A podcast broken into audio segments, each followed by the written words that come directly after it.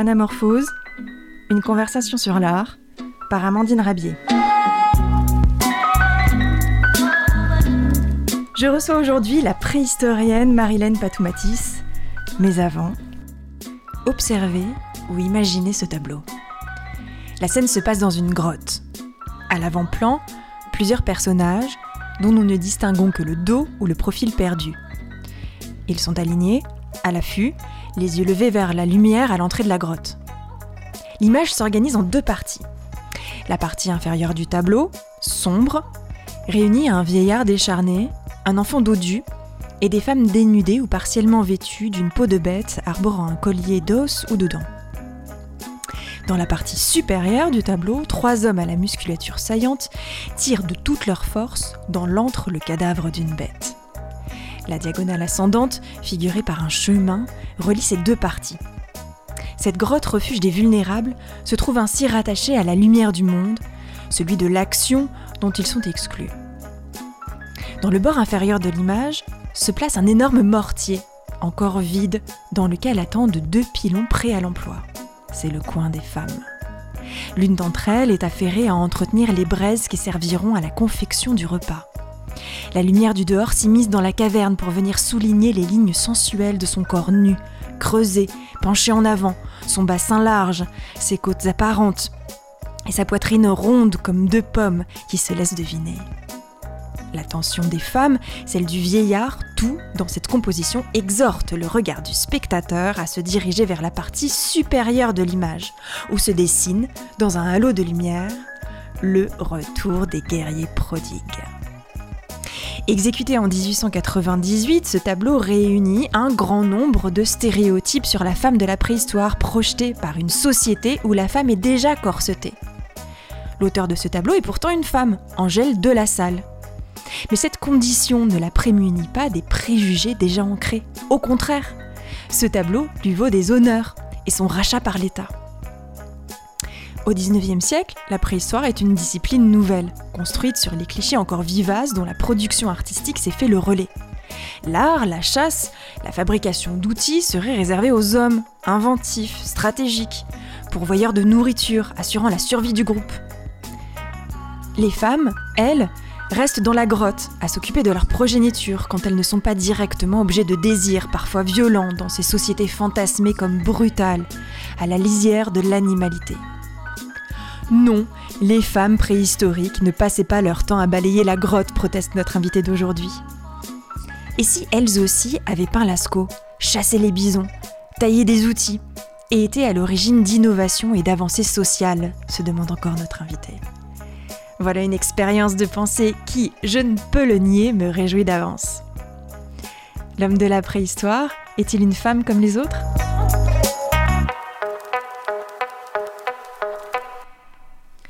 Bienvenue sur Cause Commune 93.1 FM. Vous pouvez aussi nous retrouver en DAB+, ou encore en ligne sur cause-commune.fm. Pour cette deuxième d'anamorphose, nous avons le grand plaisir de recevoir Marie-Hélène Patoumatis, préhistorienne et directrice de recherche au CNRS. Bonjour et bienvenue. Bonjour. Vous êtes spécialiste de l'homme de Néandertal, vous avez écrit de nombreux ouvrages sur la préhistoire, j'en cite quelques-uns. Préhistoire de la violence et de la guerre chez Odile Jacob en 2013, un manuel de taphomonie co-dirigé avec Christiane Denis aux éditions Errance 2014, Histoire de mammouth chez Fayard en 2015, Néandertal de A à Z à la réédition en 2018 et votre dernier ouvrage qui sera l'objet de notre discussion aujourd'hui. L'homme préhistorique est aussi une femme parue chez Alary Édition en octobre 2020. Alors dans ce livre, vous battez en brèche toutes les idées reçues sur la femme dans la préhistoire et surtout, vous ne cessez de convertir votre lecteur à un autre mode de pensée où la femme aurait autant sa place que l'homme et vous articulez dans ce but les données biologiques, sociales et culturelles. Nous allons y revenir. Mais d'abord, j'aimerais que l'on s'arrête quelques minutes sur votre profession, Marilène Patoumatis. Euh, comment en vient-on à étudier exclusivement la préhistoire et à se spécialiser dans l'homme de Néandertal? Oh là là Sauriez-vous nous l'expliquer, nous expliquer ce choix a posteriori? Non, mais c'est-à-dire, vous savez, il y a quelque chose qui est, qui est très intéressant, c'est de voir que de fil en aiguille, en fin de compte, quelque chose se construit presque à votre insu. Moi, j'ai commencé, c'est tout à fait bateau, donc, au niveau des études, c'est-à-dire que moi, j'ai fait des études de sciences. Euh, j'ai commencé même par des sciences qu'on dit dures, vous savez, ça m'énerve un peu, est-ce qu'il y a des sciences molles, je ne crois pas. Euh, enfin bref, physique, chimie, biologie, vous voyez, on mhm. était dans... Euh, et après, j'ai constaté que ça ne me plaisait pas, et donc je me suis orientée plus vers les, les, sciences naturelles et les sciences de la Terre. Donc j'ai fait géologie, j'ai eu un, DEA, comme on appelait à l'époque, un Master 2 maintenant, de géologie. Donc j'étais vraiment de, de quelqu'un de terrain. Et c'est à ce moment-là, si vous voulez, que passionné euh, donc par, par tout ce qui était vieux, très vieux, les fossiles, etc. Euh, j'ai eu des cours qui m'ont amené à rencontrer euh, les humains, les humains fossiles. J'étais passionné des, animaux et j'ai lié les, les, humains aux animaux. Et de fil en aiguille, du coup, je me suis vraiment intéressée dans cette discipline qui réunissait, en fin de compte, mes deux passions, le côté euh, euh, les, fossiles animaux, etc., la, vie, euh, les, ancêtres des mammouths, etc., voilà, et puis les hommes. Et, et c'était ça qui m'intéressait. Et la préhistoire me faisait pour moi, c'était ça. C'était la rencontre des deux euh, aspects d'une même discipline, mais moi qui m'intéressais, les humains d'un côté et, les animaux de l'autre. Et du coup, j'ai travaillé sur ça. Et ma thèse, c'est là où je vous dis, tout s'enchaîne d'une façon un peu... Euh, qu'on m'a proposé, c'était sur les, les Néandertaliens. Et du coup, depuis, euh, je n'ai fait que travailler sur eux. Pourquoi?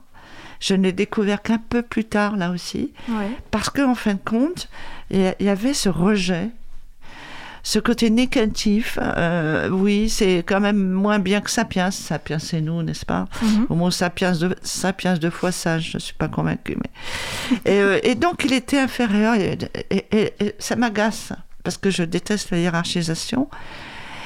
Euh, et donc je me suis dit, mais euh, non, c'est intéressant de travailler, de beaucoup travailler sur, euh, sur lui, c'est-à-dire d'aller faire des fouilles. J'ai beaucoup travaillé, étudié les matériels d'Europe centrale et d'Europe orientale, hein, même sur des matériels d'Ouzbékistan, parce que Néandertal a été jusque là-bas.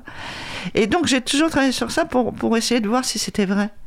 Est-ce que ce qu'on me raconte, que nous, nous, enfin, nos ancêtres directs sont supérieurs et tout, ce côté supérieur m'énervait prodigieusement. Donc c'est pour ça que je me suis vraiment lancée dans ça. Et, euh, et surtout aussi, euh, je voudrais dire à, nos éditeurs quelque chose qui était très important, qui m'a marqué. Après ma thèse, j'ai fait un séjour chez les Sades du Kalahari. On l'appelle les Bushmen. Mm-hmm. Euh, parce qu'on ne rentre pas tout de suite au CNRS. Hein. euh, donc euh, voilà, et j'avais présenté ça à la Fondation de la Vocation, mon projet d'aller là-bas. Et donc j'ai passé trois mois. Et ça a changé ma vie. Ça a changé ma perception. C'est-à-dire que quelque chose que j'avais en moi, peut-être, cette euh, empathie, cette attirance pour tout ce qui n'est pas ce que je suis, mhm. c'est-à-dire une femme occidentale, euh, l'altérité. exactement. Et donc ça m'a beaucoup attiré, ça m'a changé. Et c'est là que j'ai dit, j'ai compris que euh, il n'y avait pas de hiérarchisation à faire, que c'est pas l'humain n'est pas, ne doit pas être euh, jugé à l'aune de sa technique. C'est pas parce que vous êtes un peu un chasseur-cueilleur encore maintenant que vous êtes inférieur à, à quelqu'un qui manie le numérique voilà, qu'il y a d'autres choses, que l'humain est fait de tout un, tas de, choses qui, euh, qui sont euh, voilà, dans, leur cosmogonie, dans la, façon d'envisager justement les autres, le, rapport aux autres, le côté social, le côté euh, culturel et tout. donc il y a plein de choses.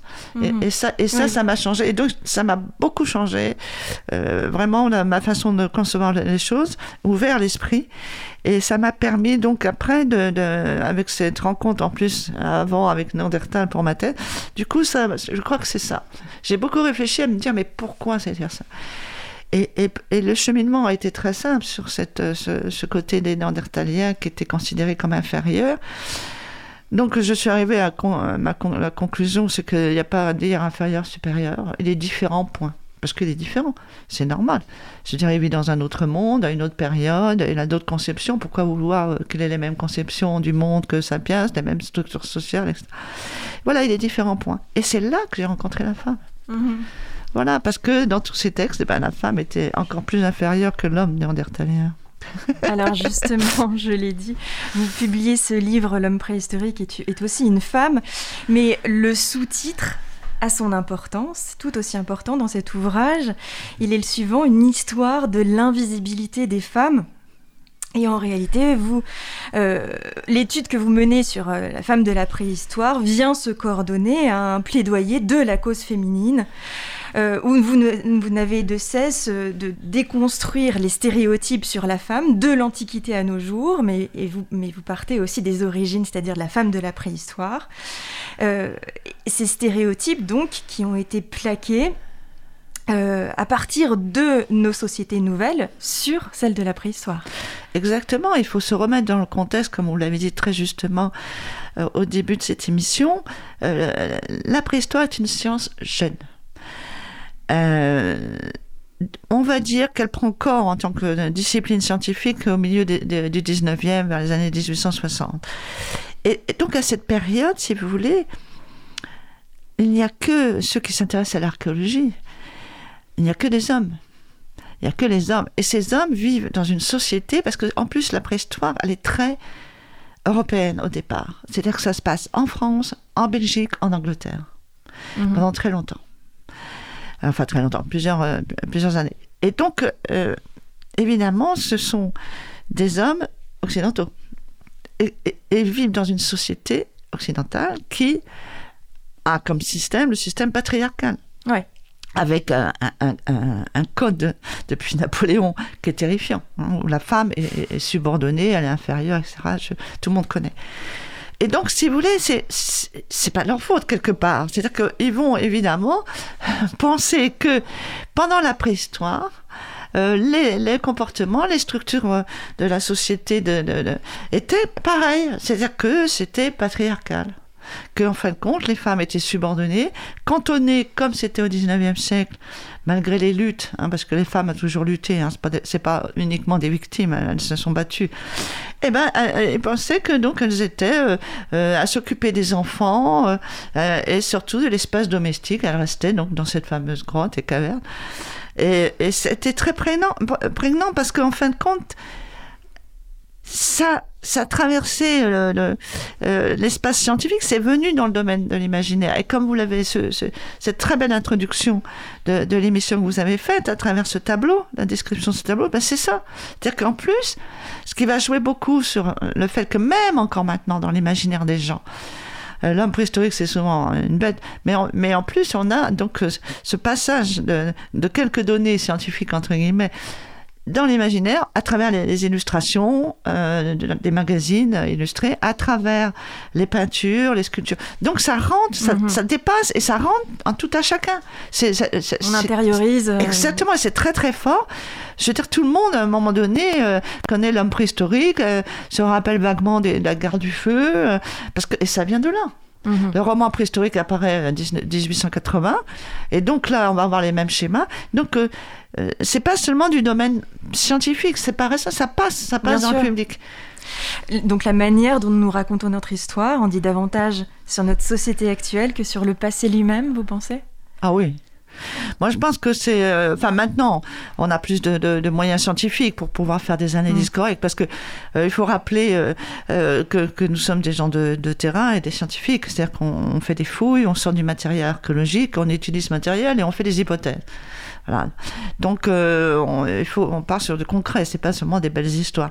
Et donc, mais quand même, quelque part, surtout pendant très longtemps, et même encore maintenant. Ça raconte notre société. Parce que les chercheurs ne, ne vivent pas dans une tour d'ivoire, ils ne sont pas déconnectés de la réalité. Ils ont leur propre histoire, alors ça, souvent, on voit dans certaines personnes pourquoi on, comprend pourquoi il y a telle ou telle attitude, mais aussi l'histoire de leur société. Là. Voilà, on, est complètement, c'est quelque chose qui, euh, à mon avis, est, vrai depuis toujours. C'est-à-dire qu'on ne peut pas être autre euh, que ce qu'on est, c'est-à-dire dans cette société. Et je crois que ça, ça a énormément marqué. Et c'est ça, euh, c'était mon souhait au départ de montrer que, cette imprégnation donc de, ce système euh, social a été très fort pour, cette, pour créer ce que moi j'appelle un imaginaire des comportements des humains préhistoriques, euh, et, parce qu'en plus il n'y avait qu'un seul regard, euh, le regard masculin. Mhm. Écoutons Françoise Héritier. Le cliché me paraît être l'écume des choses, c'est-à-dire ce qui transparaît dans le langage et les comportements ordinaires. Mais derrière, ce qu'il y a est beaucoup plus important. Ce sont les stéréotypes. Alors, euh, c'est un cliché de dire que les femmes sont bavardes, ou de dire qu'elles qu'elles n'ont pas le sens de l'orientation, ou je ne sais pas, enfin, ou qu'elles sont de mauvaises conductrices, ou qu'elles ne savent pas jouer dans des jeux d'équipe. Ce sont des clichés. Derrière, ce qui est beaucoup plus important, ce sont les stéréotypes qui guident ces clichés, et ce sont ceux-là qui m'agacent. Euh, enfin, qui m'agacent n'est peut-être pas le terme qui convient, mais qui me touchent profondément et sur lesquels je voudrais euh, lutter, ne serait-ce que par mon propre travail d'anthropologue. Parce que c'est dans le travail d'anthropologue que, j'en ai, montré l'évidence, et notamment dans ce qui touche le rapport des sexes. C'est pour cela que je parlais des, clichés relatifs euh, aux femmes. Et, parce qu'il m'apparaît que ce stéréotype, les, stéréotypes qui vont avec, nous, que nous que nous transmettons de façon inconsciente, sans, sans, même, sans y penser, euh, renvoie à un, modèle archaïque dominant de pensée qui a été mis au point dans les temps de la préhistoire, hein, au paléolithique, au paléolithique supérieur, au plus près de nous, c'est-à-dire en disons entre 250 000 ans et 30 000 ans. Bon. Mais il y, a 30, il y a 30 000 ans, ils étaient déjà bien assis et c'était déjà les mêmes. Et ce sont ceux qui renvoient les femmes au domestique, à l'intérieur, euh, et alors que toutes les tâches extérieures et productives sont celles des hommes, celles des femmes sont celles du domestique, du, du, soin quotidien, et pas nécessairement de la technique, enfin la technique étant réservée aux hommes. Cela, ça a été mis en place il y a extrêmement longtemps. Et ça s'est accompagné de toute une série de comportements sociaux et de comportements cognitifs que nous continuons à transmettre il n'y a pas si longtemps qu'en France, où c'était au XVIIe siècle, des philosophes pouvaient écrire que les femmes étant naturellement bêtes, il était inutile de les éduquer. Mais ce sont des discours que vous pouvez entendre toujours dans d'autres sociétés, si maintenant plus personne n'oserait le prétendre en, Europe ou en France en particulier. Nous venons d'entendre la voix de Françoise Héritier, décédée en 2017, grande anthropologue élève de Claude Lévi-Strauss, euh, elle lui succède également au Collège de France. Euh, ce combat contre les stéréotypes dont parle Françoise Héritier, euh, c'est aussi le vôtre, Marilène Patoumatis. Vous voulez peut-être commenter Oui, oui, bon, j'ai un, très très grand respect pour Françoise Héritier, qui rejoint d'ailleurs sur les propos qu'on vient d'entendre Simone de Beauvoir je me mets, enfin, la différence, si vous voulez, je, suis tout à fait d'accord. Sauf que je place pas, euh, je place pas la même date, euh, l'apparition de ce qu'on peut euh, caricaturer en disant le patriarcat pour aller vite. Euh, je veux dire, ça, c'est basé sur rien. C'est-à-dire que, mhm. en fin de compte, elle, elle, s'appuie, c'est pas de sa faute du tout, c'est pas son domaine. Elle s'appuie sur, voilà, sur là aussi des clichés. Exactement. Et, et c'est ça qui est terrifiant, c'est-à-dire que, et c'est ça qui est dur, c'est dur à, à, ôter parce que on parle de clichés, mais là, c'est des clichés parce que rien ne, prouve ce qu'elle a dit. Euh, moi, je pense que c'est vrai, que le constat au fil du temps, et la période historique, il y a plein d'exemples partout dans le monde, au fil du temps, on voit que y a des, ça, devient comme ça, la, dominance, la subordination des femmes, etc. Et les stéréotypes, hein, elles ne peuvent pas faire ci, etc. Mais ça ne commence pas. Euh, euh, c'est-à-dire que je, pense qu'elle n'a pas été assez prudente dans. Là, en plus, 250 000 ans, c'est avec les noms d'Irtaliens, alors là, je ne crois pas du tout. Euh, mais donc, c'est c'est là où je, je, me différen, enfin, je suis, euh, voilà, je me place, euh, comment dire, sur une échelle de temps différente. J'ai exactement la même démarche, j'ai exactement le même sentiment, les choses qui l'agacent euh, m'agacent aussi. Euh, euh, je suis d'accord avec elle, il y a des tas de stéréotypes, et, voilà, c'est seulement sur ça, je, j'explique aussi dans mon livre, voilà, c'est pas, c'est pas si ancien, et c'est parce que c'est pas si ancien qu'on peut justement le changer. Et justement, on va rentrer dans le vif du sujet pour voir les nuances que vous apportez, mais donc vous travaillez sur ces idéologies androcentriques, hein, androcentriques ou pour le dire plus simplement euh, machistes, particulièrement dans la préhistoire, mais vous expliquez aussi que tous ces stéréotypes vont commencer à être mis en cause par une approche féministe dans les années 50-60. Oui, enfin, surtout dans, dans, les années 70. Mais cette approche, euh, c'est pour d'ailleurs des, des, périodes plus récentes. Euh, plutôt du néolithique et puis l'âge des, ce qu'on appelle l'âge des métaux, euh, la protohistoire. Euh, et là, c'est surtout les années 70 par les anthropologues américains, les mhm. archéologues aussi américains, même si euh, euh, Gemuntas, elle est d'origine lituanienne, où là, d'un seul coup, il va y avoir un, grand mouvement féministe qui va remettre en cause le modèle de, l'évolution de, de, des humains parce que sur, basé sur le modèle de l'homme chasseur, elles vont dire non, c'est basé sur la, la femme cueilleuse. Euh, donc il y, y, a tout un mouvement qui va entraîner plus tard, un peu plus tard, quelques années après, enfin l'archéologie du genre. Donc c'est ce, ce mouvement-là. Mais je dois vous dire que ce mouvement, il, pénètre un peu en Europe, mais pas des masses. Enfin, si je peux me parler familièrement. C'est-à-dire que ça va pas toucher de, euh, énormément de, personnes. Ça va être très critiqué, ça va être euh, quand même majoritairement rejeté, cette histoire de l'importance de la cueilleuse. Euh, donc, c'est quelque chose qui, qui va bouger. Euh, mais qui va pas faire, ça va pas être un séisme. C'est-à-dire que chez nous, en Europe, quoi, ça va pas. Et chez nous, dans le domaine du paléolithique, le domaine de la préhistoire ancienne, ça, ça fait pas, ça crée pas beaucoup de mouvements. Euh. Et justement, un discours sur le genre, selon vous, est-il nécessairement un discours genré? Moi, je crois pas. C'est-à-dire que donc euh, je, je, crois je, crois pas c'est-à-dire qu'on peut simplement moi moi je c'est-à-dire que là je, je, me, je plonge dans les dans les profondeurs du temps. C'est-à-dire que euh, cette notion de genre, mais, qui, elle vient d'où? Qui a dissédié cette côté très binaire, très dichotomique je veux dire, ça, c'est aussi quelque chose d'extrêmement occidental. Il y, a des visions euh, tout à fait différentes. C'est comme le rapport, je, fais toujours cette comparaison avec la nature. Notre rapport à nous, occidentaux, avec la nature n'est pas le même que les orientaux. Nous, quand on lit la Genèse, on doit dominer tout ce qui rampe, qui vole, etc. Donc, on a un rapport à la nature qui est un rapport de domination. Il y a de très beaux livres qui sortent en ce moment sur ça, un rapport de domination que, que d'autres, dans d'autres régions n'ont pas eu. Euh, donc là, c'est la même chose sur la notion du genre. La notion, c'est nous qui disons, c'est très séparé, il y a le féminin, il y a le masculin, stop. Mais non, il y a plein de sociétés où d'ailleurs euh, c'est une conception beaucoup plus nuancée. Il y a du féminin dans le masculin, du masculin dans le féminin. Il y a même des, des, des, peuples où en fin de compte ils ont vraiment quatre genres. Hein. Chez peuples, certains peuples amérindiens, ils avaient quatre genres. Je dis ils parce que maintenant tout a été modernisé, si j'ose dire. Donc ça veut dire quoi là, là, une fois de plus, on prend euh, nos, nos, nos, modèles sociétaux, nos, nos, concepts, et on, on, on, veut absolument que ce soit une réalité, une vérité. Mais attendez, il n'y a pas de vérité.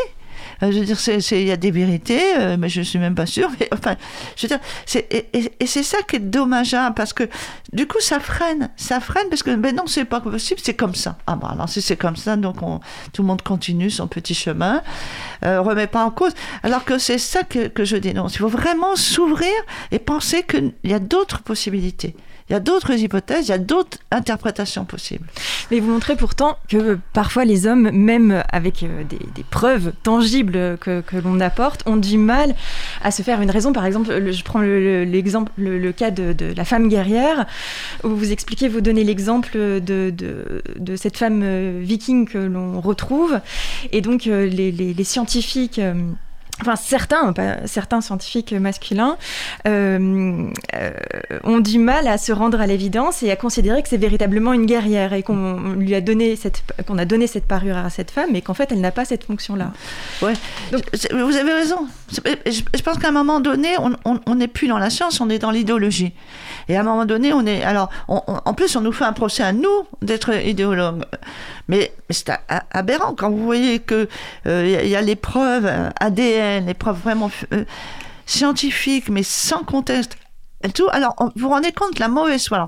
Euh, c'est très intéressant, c'est Birka. Donc sur l'île de Birka, on, trouve en 1886, on trouve une tombe avec un squelette dedans. il est mal conservé et autour il y a des chevaux sacrifiés, il y a des armes et un jeu de stratégie guerrière et tout. Donc forcément, c'est un homme. Donc ça devient, en plus à cette période-là, ça devient l'archétype du grand chef viking, du guerrier viking. C'est de là que viennent tous les mythes des vikings. Donc voilà, après, vers 2000, 2000 tout c'est repris, 2010 c'est des nouvelles fouilles, et on peut faire l'ADN, on s'aperçoit en faisant ça que c'est un, une femme. C'est pas un homme, c'est une femme. Et vous savez, ça ment pas l'ADN nucléaire, c'est XX, hein, je veux dire, c'est pas XY. Bon, bref.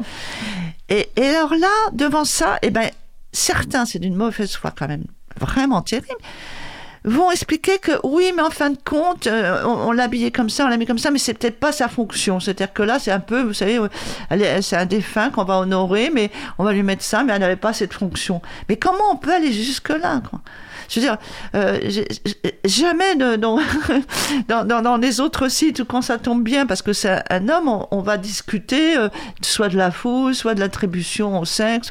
Je, veux dire, je, trouve ça, c'est fou. Mais actuellement, ce qui est très intéressant, c'est que de toute façon, ça, va tomber petit à petit, parce qu'il y a plein de. En Ukraine, moi qui ai beaucoup euh, travaillé en Ukraine, en Crimée en particulier, avant qu'on soit mis dehors, euh, il y, avait beaucoup de, il y a beaucoup de travaux sur les sites. Euh, ce grand peuple site. Euh, et, on retrouve plein de tombes de guerrières. C'est-à-dire que les Amazones ont existé, quand y certains l'avaient dit, euh, c'est vrai, c'est des sites, c'est des guerrières sites. Donc on trouve plus en plus de femmes guerrières chez les sites. Donc pourquoi pas imaginer qu'à une période de, l'histoire, il y avait dans certaines populations, il y avait des guerrières. Je vois pas en quoi, mais non, il y, y, a un refus total, comme il y, a un refus que les femmes chassent. Voilà, si vous dites ça, mais t'as pas de preuves, mais vous avez des preuves, vous, que ce sont que les hommes? Non. Donc d'une certaine manière, notre, notre sexe détermine aussi un petit peu notre discours, non?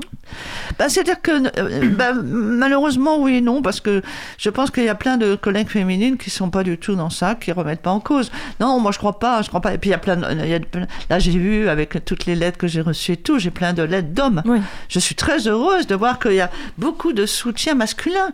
Et c'est quand même, c'est en ça que je trouve que on est content, c'est réjouissant parce que il y a plein de gens, il y a plein de, voilà, de collègues, euh, des scientifiques ou des collègues qui sont pas forcément en, préhistoire, mais qui sont, qui connaissent quand même les travaux, les recherches, et qui disent, mais c'est vrai que euh, il faut sortir de ça parce qu'on ne s'était pas posé la question. Ça allait de soi. Ah bon? Mhm. Mais non, en fin de compte, euh, merci parce que on ouvre les yeux et, je pense que c'est en ça que je pense qu'il faut euh, vers ça qu'il faut aller, c'est-à-dire de, se, un peu, voilà, et de, dire qu'il y a peut-être d'autres interprétations, il y a vraiment d'autres choses à faire que d'avoir toujours ce, ces, idées, bah, c'est comme ça. Donc, euh, non, parce qu'on euh, ne trouve que ce qu'on cherche. Hein. Alors nous allons aborder les, découvertes scientifiques que vous évoquez, mais avant peut-être euh, serait-il intéressant de retracer une rapide chronologie pour euh, permettre à nos auditeurs de se retrouver un petit peu dans ce contexte historique, dans cette période euh, paléolithique qui est très vaste de plusieurs millions d'années alors, très rapidement, si vous voulez, euh, euh, la période qui nous intéresse, on a le plus de données. On ne va pas faire l'origine de, notre lignée, hein, parce que ça, on remonterait à 7 millions d'années, 8 millions d'années, que les australopithèques, tout ça. Là, ce qui nous intéresse, ce qu'on a le plus de données pour discuter, c'est la, la, période. Euh, de, de, ce qu'on appelle les Néandertaliens, les cousins, nos cousins les plus proches, on s'est même mélangé avec eux, donc on s'est croisé avec eux, donc on discute aussi sur, sur le lien vrai et euh, les, bien sûr nos ancêtres directs, qui apparaissent pour Homo sapiens, donc nos ancêtres, 300 000 ans. Hein. Mhm. Donc les non-irrétaliens, on va les situer, euh, euh, sont vraiment des Européens, ils vont être un peu au Proche-Orient, mais c'est surtout les Européens. Donc on, on va dire 400 000 ans, hein, parce que là tout le monde discute aussi, 400, 450 000 ans. Euh, donc ils vont euh, disparaître, en tout cas leur civilisation. La civilisation néandertalienne disparaît vers 35 000 ans. Mhm. Euh, et les, les, les, sapiens, nos ancêtres directs, qui étaient beaucoup en Afrique, mais aussi qui ont été ailleurs, sont venus en Europe. Euh, c'est là qu'ils ont rencontré les Néandertaliens. Non, ils se sont, ils se sont mélangés au Proche-Orient. Parce qu'au Proche-Orient, il y avait des Néandertaliens et il y avait des Sapiens. Et c'est là qu'ils se sont croisés. Ah, euh, et donc, c'est pour ça qu'il y a euh, des, mélanges et que nous avons, les Eurasiatiques, entre 1 et 4% de gènes néandertaliens. ils arrivent, ils arrivent en Europe et c'est là qu'ils et, et, voient de nouveau des Néandertaliens, si j'ose dire. Mais les Néandertaliens d'Europe, ils savent pas que, que ces gens-là existent. Donc, enfin, on va pas discuter des Néandertaliens, mais c'est très intéressant de voir, en fin de compte, il y en a un qui sait que l'autre peut exister, tandis que l'autre ne sait pas. Et, euh, parce qu'ils vivaient en Europe. Et là, ce qui est très intéressant, c'est que, si vous voulez, il va y avoir pendant cette euh, période, donc, 12 euh, 000 ans de vie commune. Donc voilà, c'est ça. Et c'est avec les Homo sapiens sapiens qu'on va voir se développer. Je dis bien se développer, non pas apparaître, parce que là, il y a débat. donc toute une... on peut dire vraiment un, comportement de subsistance, mais qui, qui, à mon avis, traduit un comportement aussi, enfin, de, une vision différente du monde. C'est qu'il va développer tout ce qui est les armes euh, sur, euh, sur, bois, sur os et bois d'animaux. Mhm. Et notamment avec les armes naturelles des animaux, il va, il va tuer les animaux. Ce que faisait pas du tout Néandertal alors qu'il aurait pu le faire. Donc c'est une cosmogonie différente. Et c'est là aussi qu'on va voir, bien sûr, se développer l'art. Et je pense qu'on on y reviendra. Donc c'est, pour l'instant, toutes les les statuettes féminines, les représentations féminines, etc., les, euh, même les animaux et tout, ce sont les Homo sapiens. Euh, et c'est une période qui est très intéressante. Il faut en tenir compte, c'est qu'elle est longue. Mm. Elle va de, de, 35, de 36 000 ans, euh, si on prend Chauvet par exemple, et puis les sculptures euh, jusqu'à 10 000 ans. Parce qu'à partir de 10 000 ans, donc c'est là où avant nous étions tous des chasseurs, cueilleurs, nomades, que nous allons devenir des sédentaires, puis donc euh, avec ces au Proche-Orient, tour à partir du Proche-Orient. Nous allons après cultiver les plantes et élever les animaux. Donc, et après, c'est ces groupes-là qui vont arriver du Proche-Orient. Donc tout ce, tout ce changement vers 10 000 ans. Et ça, c'est très intéressant de, là aussi de, de, voir que euh, le raisonnement qui a longtemps été fait, euh, enfin qu'on fait encore maintenant, de considérer un peu les choses comme uniques, c'est-à-dire 25 000 ans l'art, dont on va parler, c'est sur 25 000 ans, cet arbre paléolithique. Mhm.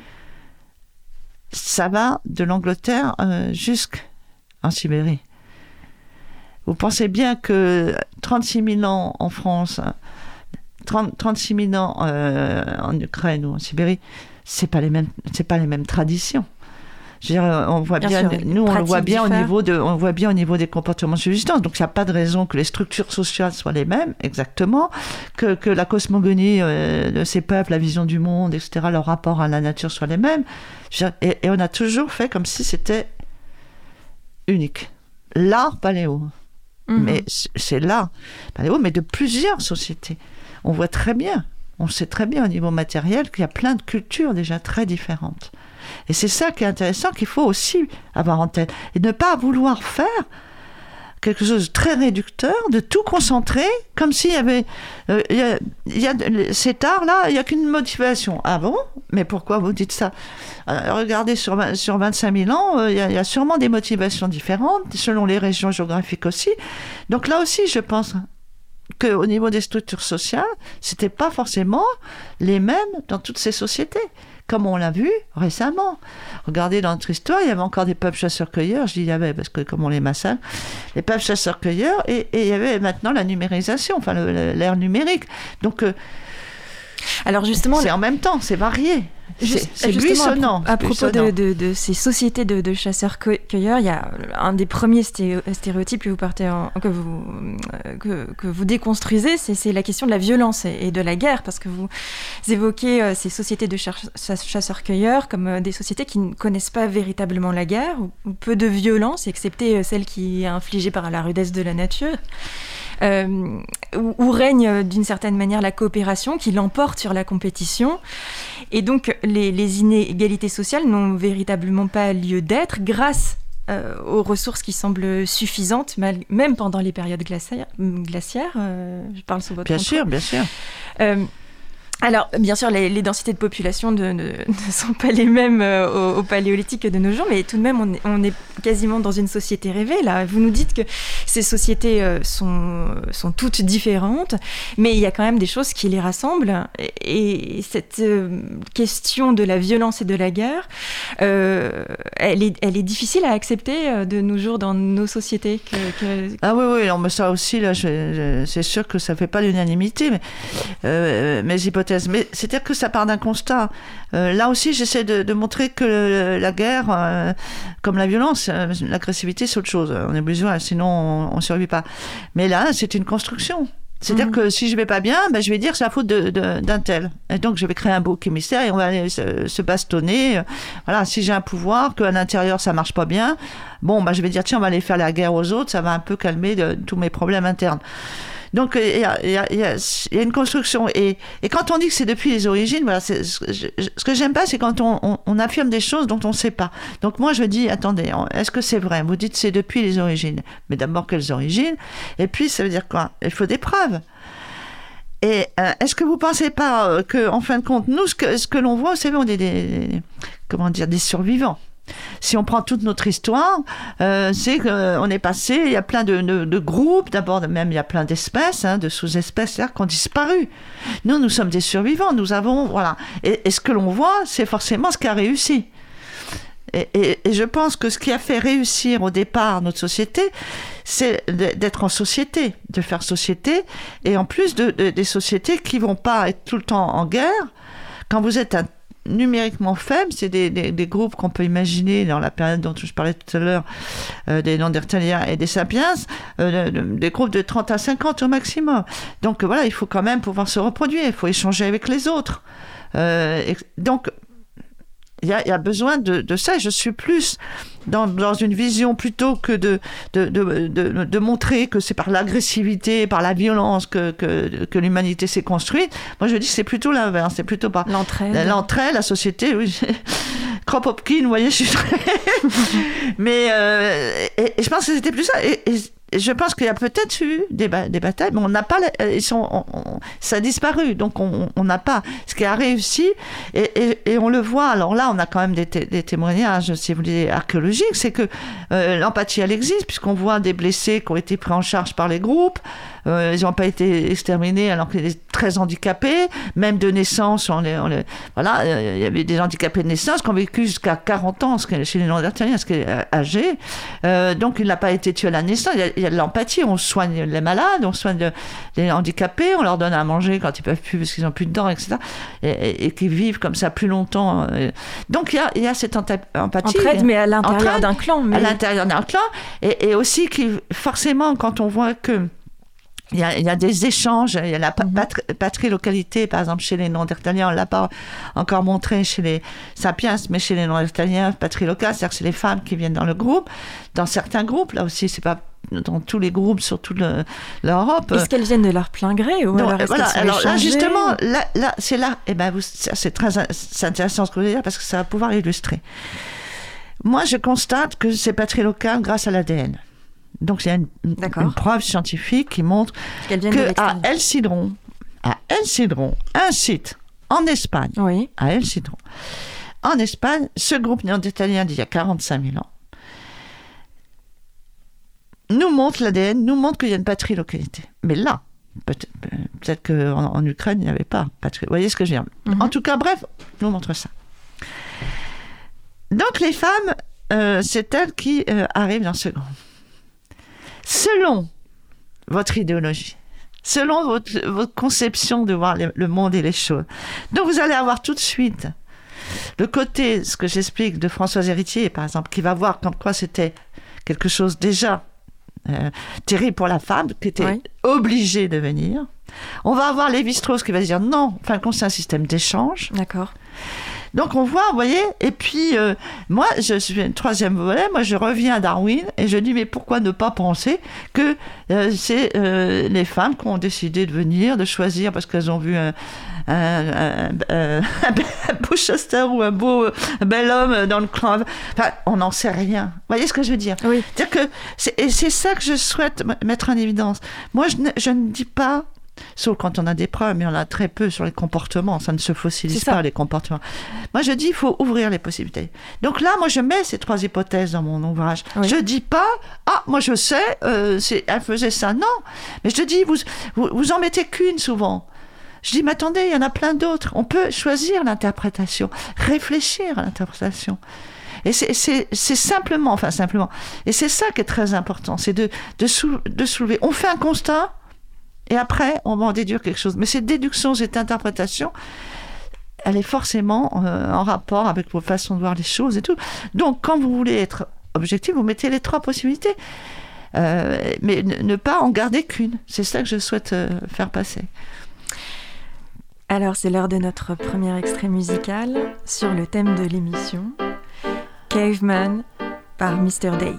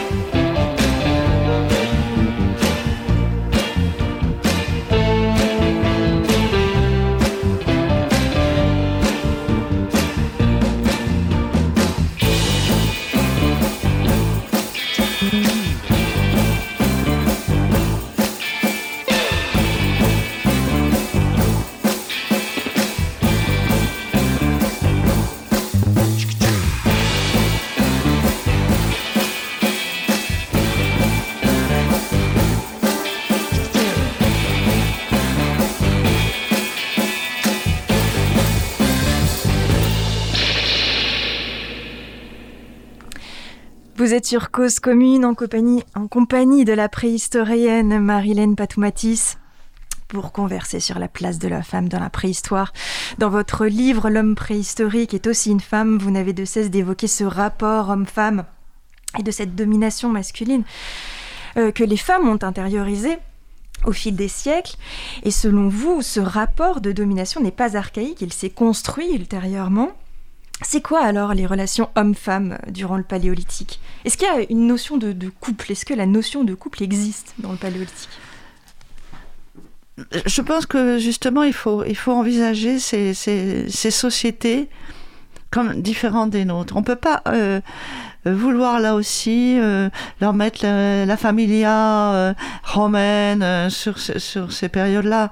Je crois qu'il faut se dégager de ça parce que de toute façon, vous savez il faut être euh, modeste hein, dans, dans, la recherche, euh, se questionner en permanence, parce que euh, on part des objets. Mhm des fouilles, des objets archéologiques qu'on trouve. Donc, c'est quoi? Ce sont des squelettes, ce sont des, ossements d'animaux, ce sont des, outils taillés, ce sont des armes, etc. C'est voilà, c'est des données qu'on analyse. Et après, ces analyses, on va interpréter. Et c'est à ce moment d'interprétation où, quand on n'est pas sur des vestiges, euh, justement, sur voilà, on peut montrer comment on a taillé un, un, biface, euh, etc. Quelle est la chaîne opératoire. On peut même maintenant savoir si c'est un droitier, un gaucher. Mais on ne saura jamais qui l'a taillé?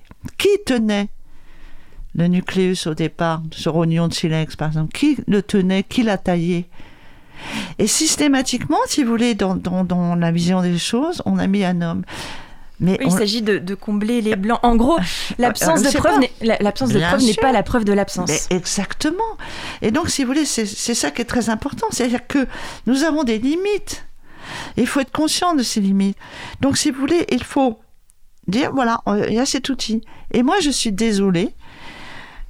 Je pense qu'arriver là, on va dire c'est peut-être un homme, c'est peut-être une femme. Mais pendant, on va dire gentiment, 150 ans, parce que je ne veux pas faire de peine à beaucoup de mes collègues, mais je veux dire, on nous a dit c'était un homme. On ne l'a pas dit vraiment, ça, ça allait de soi. Mais ça, je suis désolée. Vous voyez, c'est-à-dire qu'à un moment donné, on a un constant, on a des choses. Euh, je, je, je, pense, par exemple, justement, vous dites quelle était la réalité des femmes quand, vous avez dans, les sépultures, euh, bon, qui sont relativement, on en, a, on en a pas mal, mais on en a beaucoup moins qu'au néolithique. Hein. Dans les sépultures paléolithiques, euh, ça correspond quand même pas des millions. Donc, mais quand on en est on, on voit très bien qu'il n'y a pas de différence de traitement du défunt, que vous soyez homme ou femme. Il y a des enfants, il y a des fœtus, même chez les Néandertaliens, qui sont enterrés, vous voyez. Il y a des femmes, il y a des enfants, et il n'y a pas des tombes riches, des tombes pauvres. il n'y a pas le masculin qui a plus de choses dedans ou qui a des choses plus masculines. Il n'y a pas, on, a, on, ne voit pas vraiment de différence de traitement. Il n'y a que l'ADN finalement qui peut réattribuer. voilà euh, ça, et puis exactement. D'ailleurs, c'est pour ça que c'est très amusant parce que des fois, les squelettes, on regardait s'il est robuste, c'est un homme, si c'est, il n'est pas robuste, c'est une femme, et puis patatrac, l'homme de menton est devenu Madame du Camillon. Alors bon, je veux dire, on, sourit quand même. Pareil pour Lucie d'ailleurs. Avec l'ADN, bah, Lucie, c'est encore discuté, c'est parce que c'est très très ancien, donc là il faut. Oui. Mais, euh, mais là, nous, c'est très clair avec l'ADN. Donc, si vous voulez, c'est euh, c'est là qu'il faut faire attention. C'est-à-dire que euh, il y a des choses où on peut dire, par exemple, je, je, je, prends un autre exemple qui est très intéressant, c'est de voir ces histoires de peinture. Et on a là aussi, ça allait de soi que tout ce qu'on, voilà, les Chauvel, tout ça, c'est les hommes qu'on. Ah bon? Et pourquoi? Comment pouvez-vous scientifiquement vous me montrer je parle à des collègues, me montrer que ce sont des hommes? Vous pouvez me montrer la technique, c'est le pochoir, pour les pigments, euh, on a été chercher ceci, cela, euh, là aussi on peut voir si c'est un droitier, un gaucher, s'il y en a un ou plusieurs, mais on peut pas savoir. Et, et, vous vous rendez compte, on a trouvé ces mains Parce que là aussi, il y avait un, présupposé, parce que nous sommes beaucoup en préhistoire dans les présupposés, voire des préjugés sexistes. On avait présupposé que les femmes n'allaient pas à l'intérieur des grottes. Ah bon Bon, allez savoir pourquoi, vous voyez. Bon, enfin bref, c'était comme ça. Et là, on a découvert qu'il y avait des mains d'hommes et des mains de femmes. Parce qu'on a fait des mesures, c'est pas seulement la taille, hein. il y a des rapports et tout qui permettent de, différencier. Des mains donc en négatif. Des mains, donc un négatif, c'est-à-dire vous mettez votre main, vous crochez, vous savez, c'est le pochoir. Et pour certaines... Et à côté, et à côté, vous voyez un petit peu où on en est quand même. Et à côté, vous avez des animaux. Un cheval, par exemple. Et là encore, le fait de dire oui, c'est des mains féminines, oui, mais il y a aussi des mains masculines. Donc, euh, elles ont fait ces mains, mais le cheval, c'est un homme. Ah bon? C'est-à-dire qu'on n'arrive pas à franchir l'hypothèse. Moi, je dis pas c'est une femme. Mais en tout cas, dis, je dis la présence féminine. ça peut être une. La, présence féminine est sûre maintenant. certaine. Mais, quand vous, envisagez aussi qu'elle puisse endosser le rôle d'artiste. Et vous dites d'ailleurs, si la présence féminine dans le monde souterrain n'est généralement plus remise en doute par les préhistoriens, quels aient été les auteurs de certaines œuvres pariétales ne fait toujours pas consensus. Bah, bien sûr. Beaucoup n'envisagent même pas cette hypothèse car il n'y a selon eux pas de preuves.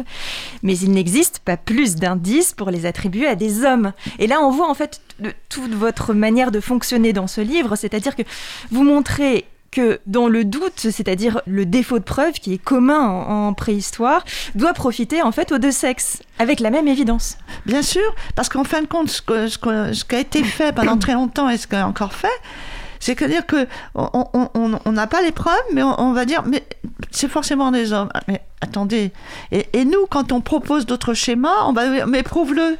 Mais oui, mais je suis désolée, vous ne nous avez pas prouvé que c'était des hommes uniquement. Donc, et c'est en ça que je dis que c'est beaucoup plus complexe que, dans, dans, dans, dans ces sociétés euh, du paléolithique moyen, là, enfin, avec les Néandertals et, les sapiens aussi, encore plus peut-être euh, par rapport à l'art, évidemment, on, on, a, on, a, quelque chose qui, euh, qui nous échappe sur le, le, la notion de genre dont on parlait, sur est-ce que c'était pas euh, voilà, des sociétés équilibrées dans telle région, à telle période, et peut-être dans d'autres, il y avait d'autres choses, etc. Peut-être il y a, des, grottes où c'était des, des, des, femmes qui venaient pour des initiations, pour je ne sais quoi, dans d'autres c'était peut-être des hommes, dans, dans d'autres c'était peut-être les deux.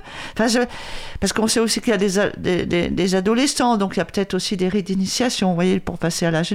Mais on peut tout imaginer. Pourquoi Absolument. C'est ça que je, vraiment, qui me met presque en colère. Vous voyez, je, suis un peu comme Françoise Héritier. Elle est héritée. Moi, je suis aussi euh, des fois en colère parce que c'est tellement de la mauvaise foi de, reprocher, de nous dire oui, mais euh, tu dis des choses, mais tu le, vous, dites des choses, mais vous le prouvez pas. Parce que j'ai d'autres collègues qui me suivent. Mais, mais vous, vous prouvez pas. Et, vous, on n'a pas le droit de vous dire que. Et, simplement, ce que je, je veux montrer que euh, maintenant, il y a des arguments pour dire que certaines activités, je suis désolée, elles, elles, pouvaient être tout à fait faites par des femmes. Que ça, le fait de dire euh, c'est plutôt ça masculin, c'est plutôt ça féminin, ça, c'est dépassé. Et pas que dans l'art pariétal, par exemple, parce que vous, vous, évoquez donc les représentations féminines qui sont les plus nombreuses, entre 80 et 90% vous dites, euh, selon les supports, c'est-à-dire soit pariétal, soit mobile. Alors, mobile, ce sont les sculptures en fait, soit les petites statuettes, soit les sculptures dans, dans la roche. Et donc vous, vous envisagez euh, que la femme ait pu être aussi, ait pu jouer ce rôle d'artiste, notamment dans l'art pariétal, mais aussi dans ces statuettes. Vous donnez par exemple, j'aime beaucoup cet exemple des petites statuettes en forme de losange. Est-ce que vous pouvez nous expliquer Bien sûr, parce que vous savez, les, Vénus, là aussi. alors, il faut bien voir que, euh, on l'a pas encore dit à nos auditeurs, mais euh, on a dit au départ que les préhistoriens étaient euh, uniquement des hommes. Mais vous savez, pour avoir les premières femmes, et encore, c'était plutôt l'archéologie classique.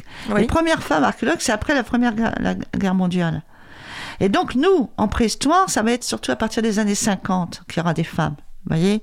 Ça fait un petit moment quand même. Hein. Euh, donc pendant cette période, il n'y avait que des hommes. Mhm. Et on a vu au départ, et petit à petit, il y, a eu, il y en avait, à part euh, Annette Lémy-Gampreur, qui a, qui a travaillé avec Laura Gourand sur l'art, mais sinon, pendant vraiment des dizaines d'années, c'était là aussi uniquement un regard masculin Mhm. sur ces statuettes. Euh, même j'ai de très très bons amis euh, spécialistes de l'art, euh, mais je suis désolée, ce sont des hommes, quoi. Je dire, bon, et pendant très longtemps, maintenant, ça s'est ouvert, là, depuis euh, 2000 et tout, il y a des, des, des femmes qui travaillent sur, heureusement, sur, sur cet art. Mais là aussi, pendant très longtemps. Alors, qu'est-ce qu'on a eu? Là aussi, que des hypothèses où on remettait pas en question le fait que ce soit uniquement des hommes qui peint, uniquement les hommes qui aient fait ces statuettes. Mais on peut très bien envisager, et d'ailleurs, il y a un Américain, masculin, un homme, euh, qui avait proposé aussi le, le fait que ces statuettes étaient peut-être faites par des femmes qui se, qui se euh, sculptaient leur, en se voyant, vous savez, en regardant euh, De haut. enceinte de haut, et donc c'est pour ça qu'il n'y a pas, on voit rien, la tête, on voit pas, souvent, bon. Et, euh, et donc, euh, ben, ben, il y a eu quand même. euh, Donc elles auraient, elles c'est- Se ce sont seraient des sortes- représentées, des sortes d'autoportraits en fait. Exactement, des sortes, des sortes d'autoportraits. Et puis il y a d'autres hypothèses. Vous savez, c'est une grande variabilité. Il y en a plein, plein, plein différentes. Il y a des, bien sûr que la majorité sont, elles sont nues, mais il y en a qui ont des anoraks. Celles de, de Oui. Malta et tout, elles ont des anoraks. Euh, la, la majorité sont un peu rondes, enfin un peu, euh, beaucoup, euh, des gros seins, des, des fesses, etc. Mais il y en a plein aussi qui sont très fines. Euh, et donc, il y en a même dans des petites statuettes qui sont perforées. Et ces perforations, on a bien étudié aussi le trou de perforation. On a vu qu'il y avait un lien, donc elles étaient en pendeloque. Et le lien, vous savez, a laissé des traces. Donc on est sûr que c'était porté. Euh, donc euh, euh, elles étaient portées et on peut tout à fait envisager. Mais rien n'exclut cette, cette hypothèse que ces amulettes aient été sculptées par des femmes pour des femmes. Parce que au niveau de tout à l'heure on parlait euh, la famille et tout, mais qu'est-ce qu'on voit à l'époque? Qu'est-ce qu'ils voient?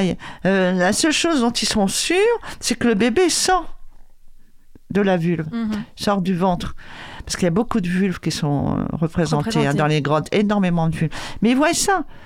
Euh, savoir est-ce que c'est un père, euh, est-ce que le mâle intervient dans ces histoires-là et tout. Ils peuvent, voilà, il y a neuf mois entre l'acte euh, et la, naissance. Bon, donc il y a un grand débat sur ça. Quand est-ce que les, les hommes vont prendre conscience que Qu'il y il ait faut- une association entre l'acte et. euh, c'est la même chose dans la- les animaux sauvages, ils ne le voient pas. Il y a euh, le cerf, il y a le rut en automne, et puis les fans, ils naissent en juin, donc euh, ils ne voient Mais pas. pourtant, la femme, elle, fait d'autres associations, par exemple, comme euh, la question de la, la contraception, l'allaitement, c'est-à-dire qu'elles comprennent qu'elles peuvent utiliser la- l'allaitement comme moyen de, de contraception. Oui, alors ça, si vous voulez, nous, ce que c'est un, sujet délicat, ça peut être possible. Comment est-ce qu'on comment est-ce qu'on sait d'ailleurs Mais ça, justement, ça, c'est une hypothèse qui a été développée.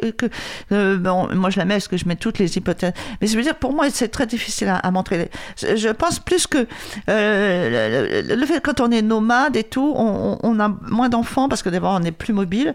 La mobilité fait qu'on a moins d'enfants. On l'a bien vu, c'est la sédentarisation que la démographie explose.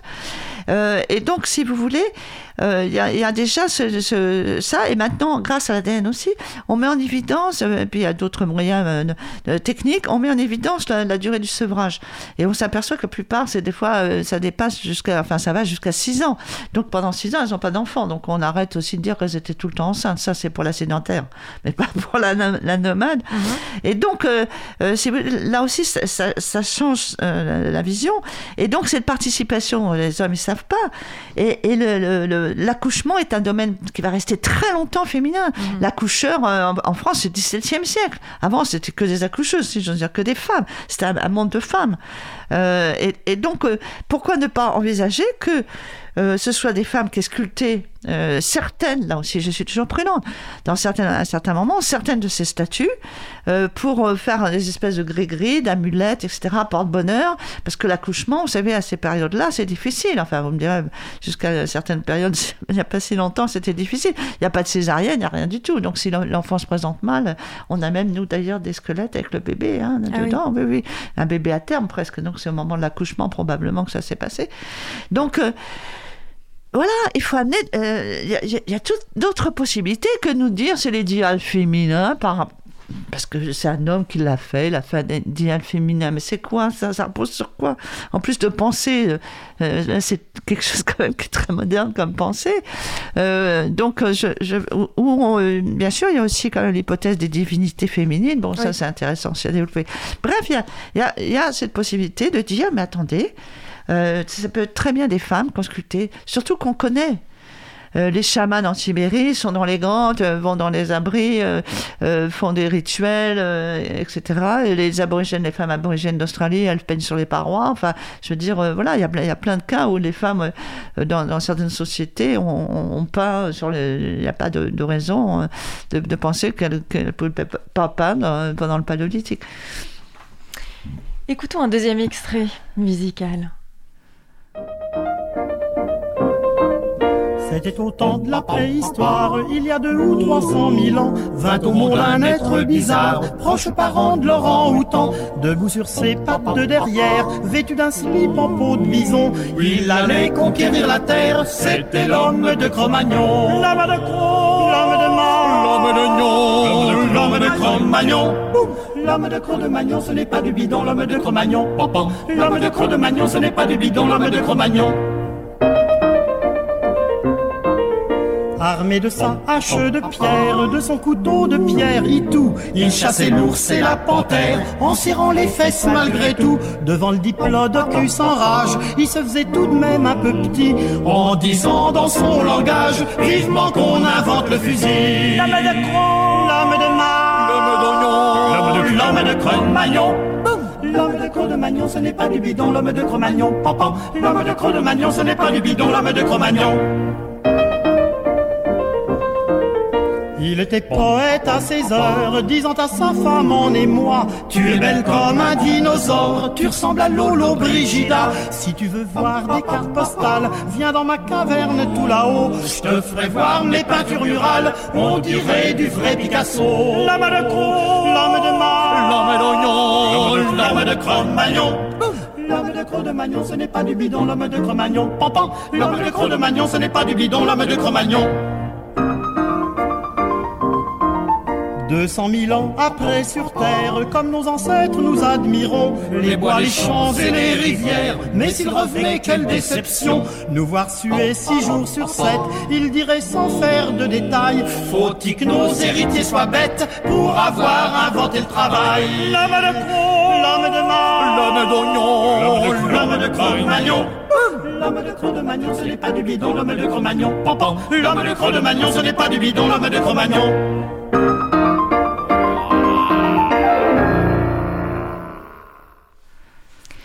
Vous écoutez Anamorphose sur Cause Commune 93.fm ou cause-commune.fr.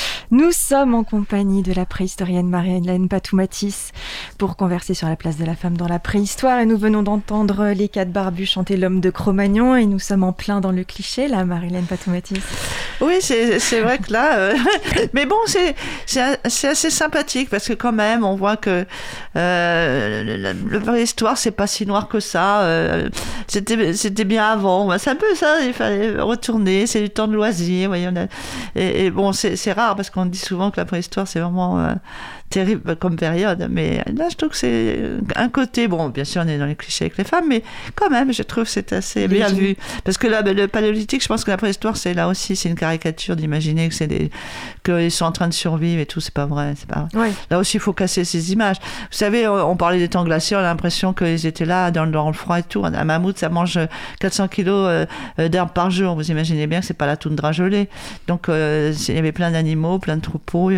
Donc, il y avait aussi des facilités de vie, des mmh. ressources. Donc euh, je crois que là, il faut casser cette image et je trouve que c'était pas mal fait dans cette chanson. Alors justement, à propos de l'homme de Cro-Magnon, pouvez-vous nous parler de la découverte de ce premier spécimen d'Homo sapiens euh, découvert donc euh, sur le site de l'abri de Cro-Magnon en Dordogne au 19e siècle? Oui, c'est ça. C'est-à-dire que là, une fois de plus, on a, découvert des, squelettes. et alors on ne sait pas, 4 ou 5, il y a débat parce que c'est des... Et, donc on, a pris là aussi, alors qu'il y avait des squelettes féminins, on a pris en exergue euh, le, squelette masculin euh, et on en a fait un archétype euh, donc du chasseur Cro-Magnon alors que c'est un très très vieil justement c'est ce que j'allais vous vieil, un très vieil homme. Et, et, tout ils en ont fait un archétype de de, de, de, de l'homme du Cro-Magnon puissant chasseur voilà. Alors que là là, on, on voit pas pourquoi euh, euh, ce vieillard serait un grand chasseur et pourquoi les autres, euh, notamment les squelettes féminins, les femmes, on n'en parle même pas. Il y en a plusieurs alors de squelettes féminins parce que j'ai lu une, une sépulture de trois hommes et d'une femme. Donc je me demandais si on avait fait cas de cette femme justement. Ben justement, c'est ça. Il y a- il y a, alors, je sais, justement, il y a débat. Est-ce que c'est quatre? Est-ce que c'est ça D'accord. Euh, Mais en tout cas, c'est sûr que c'est. On a considéré que.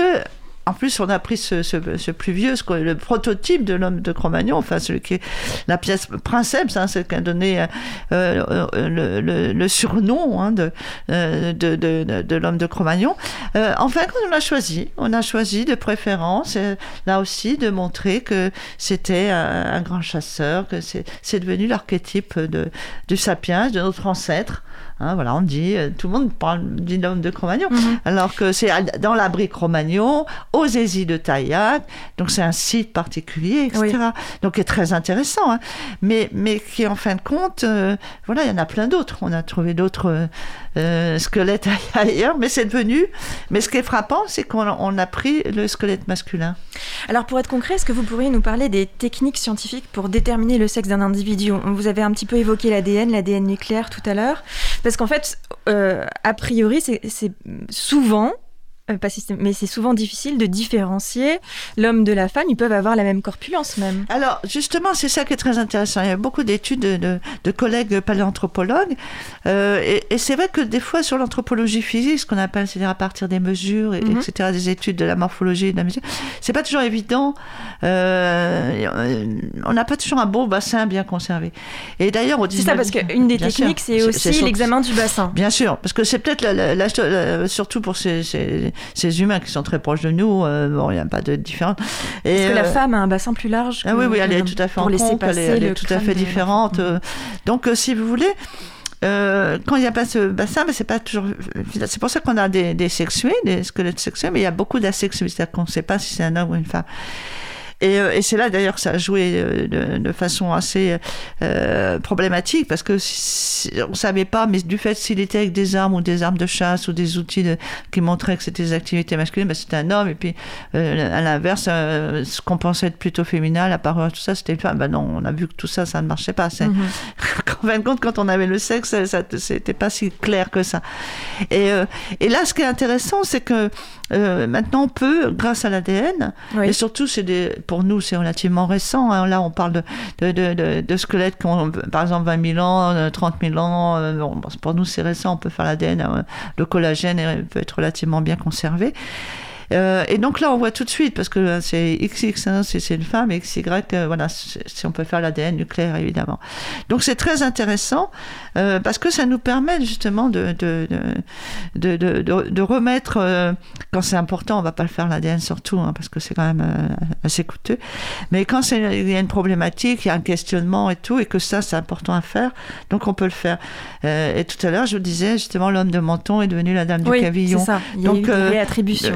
Des Et réattributions. des allers-retours aussi Et parfois. inversement, inversement, parce qu'il y a des femmes qui étaient robustes, tout ça, enfin des squelettes robustes, eh ben, elles avaient été mis, euh, euh, des, pardon, des squelettes très fins et tout, ils avaient été mis dans des femmes, et en réalité, c'était, euh, des- c'est des squelettes masculins. Donc, on a eu dans les deux sens. Mhm. Et, et ça, c'est intéressant, ça montre que, vous voyez, c'est pas, il y avait plein de choses à revoir.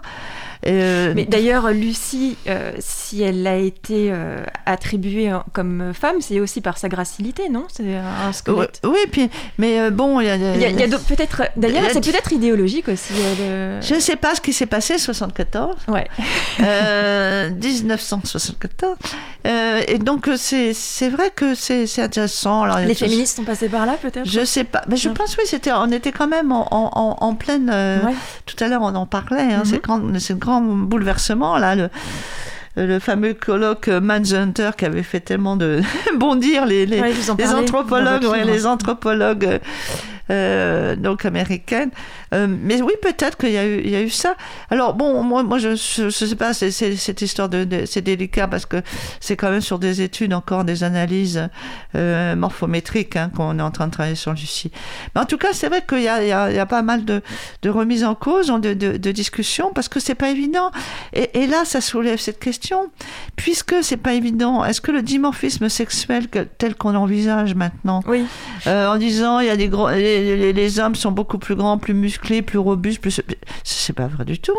C'est ce que j'allais vous demander. Quand apparaît ce dimorphisme C'est-à-dire que si vous voulez, je, je pense que euh, qu'il y a très peu. Bon, il est, au départ, aux, origines de notre lignée, euh, lignée en tant que euh, longue lignée, hein, chez les, là je parle euh, près de la séparation avec les grands seins, il y a un, dimorphisme marqué chez certaines espèces qui reste très fort. Mais au fur et à mesure, on va voir qu'il y a une réduction. C'est-à-dire que par exemple. Un dimorphisme marqué, Oui, marqué parce que mais chez, les australopithèques, vous allez avoir. Mais, maintenant même, on, discute, mais je sais pas, une crête sagittale par exemple chez le mâle, pas, pas chez la femelle, enfin, mais ça c'est très très très ancien. Mais quand on commence sur notre à nous, on voit qu'il y a déjà ce, dimorphisme sexuel, pardon, euh, déjà euh, commence à se réduire. Parce que euh, le, fait des canines très développé chez les mâles, des, très très vieux et des, des, des grands singes, mhm. n'apparaît plus. Je veux dire, il n'y a plus, euh, voilà, il y a plus de crête sagittale, il n'y a pas de. Euh, bref, il y a des choses, si vous voulez, à part évidemment les organes sexuels et, et tous les, les, organes secondaires euh, sexuels, on ne voit pas beaucoup de différences. Et, et c'est ça qui est très intéressant parce que moi, je pense, il y a une théorie euh, qui n'est pas une théorie. D'ailleurs, ça, on, on, le voit malheureusement euh, euh, quand on travaille actuellement sur les problèmes de, de, de, de sous-alimentation dans certaines régions, ou bien le travail des enfants très tôt, etc on voit très bien, on a des constats, c'est que ça peut être culturel. Mhm. C'est-à-dire que si vous voulez, si en fin de compte, à un moment donné, et moi je pense que ça s'est passé au cours du néolithique, à un moment donné, euh, si, euh, à la fin du néolithique d'ailleurs, pas au début, euh, si vous réduisez la partie, la, partie protéine de mhm. l'alimentation, que vous donnez plus aux garçons, Là, je parle pour les, petits. Aux garçons qu'aux filles, plus de protéines aux garçons qu'aux filles. Si en même temps, vous, vous dites aux garçons, il faut que tu t'entraînes, il faut que tu cours, il faut que tu te muscles et tout, parce que tu vas aller à la chasse. Et, là, je pense plutôt après à la guerre, etc., entraîner pour faire ceci. Bref, si on, on, fait des activités différentes oui. entre les hommes et les femmes, notamment des activités qui, en plus, restent à la maison, euh, près du camp, des, camps, près des villages et tout, peu des, choses extérieures, tout. Donc là, évidemment, vous allez pas, euh, vous allez avoir, et ça, on le voit maintenant. Enfin, maintenant, malheureusement, quand on, on, voit bien qu'à cause de cette malnutrition, par exemple, ou à cause du travail différencié comme ça, on voit très bien que les enfants sont plus, plus chétifs, vont donner des attitudes chétives, qu'ils soient mal euh, hommes ou femmes. Donc là, c'est très important, c'est culturel. C'est ça. C'est-à-dire que le culturel l'emporte sur. Euh, mais oui, parce qu'à un moment donné, vous savez, vous connaissez tous, il y a le phénomène d'épigénie. Donc à un moment donné, le culturel rentre aussi, ah bien entendu, dans, ça. Mhm. Donc euh, vous allez avoir euh, des différences marquées depuis ça. Mais je, je parlais avec des gens qui s'intéressent au sport et, c'est très intéressant de voir que maintenant, vous vous rendez compte euh, qu'il y en a même qui disent euh, que peut-être dans, quelques années, là, dans quelques années, il y aura euh, dans certaines disciplines de courses et tout ça, qu'il y aura peut-être plus de courses, il y aura des courses mixtes. Vous vous rendez compte? Donc, si vous voulez, tout ce qu'on nous dit, euh, évidemment, regardez maintenant, euh, qu'est-ce que ça veut dire euh, Est-ce que vous pensez que les femmes, il y en a qui ne sont, pas, sont pas musclées, qui ne sont pas robustes Mais tout ça commence à changer parce que nous faisons plein d'activités dites masculines. nous avons une alimentation qui est pareille entre les hommes et les femmes. C'est pas comme jusqu'à même au 19e, on donnait plus aux garçons, hein, de viande, par exemple. Donc, tout ça se réduit. Et qu'est-ce qu'on voit? Qu'il y a, il y a un changement aussi dans la morphologie euh, des femmes et des hommes, dans leur rapport. Il y a des femmes qui sont plus, des hommes qui sont plus moins robustes que certaines femmes, euh, beaucoup, mais euh, donc on, voit des, on voit des changements. Donc on voit bien que c'est lié à quelque chose de culturel. Et c'est en ça que c'est intéressant, parce que c'est voilà, on, peut le modifier. Et, maintenant, les scientifiques qui travaillent sur les neurosciences et tout montrent très bien comment des petit, bien sûr, l'apprentissage, comment des activités, comment des, traditions culturelles vont rentrer dans le génétique, l'épigénétique. Et ça, c'est très, très intéressant. Donc après, il faut faire marche arrière. Et donc, je, pense que euh, c'est quelque chose qui s'est mis en place progressivement dans certaines sociétés. Mm-hmm. Euh, ces questions sont passionnantes et j'en avais, j'en avais encore 150 000 à vous poser. Hélas, nous arrivons bientôt au terme de notre émission, Marilène Patoumatis. Euh, juste une dernière question quand même. Euh, je me demandais quelle, quelle découverte rêveriez-vous de faire qui transformerait une de vos hypothèses en en, preuve concrète en fait, qui donnerait une nouvelle importance à la femme dans ces sociétés de la préhistoire? C'est-à-dire que je, je, souhaiterais quelque chose qui, qui casse euh, justement ce, ce, ce regard euh, différencié euh, homme-femme dans, cette préhistoire, notamment par rapport à la chasse. Pour moi, c'est très important parce que on, voit que c'est un bastion. la chasse et la guerre, c'est un bastion masculin.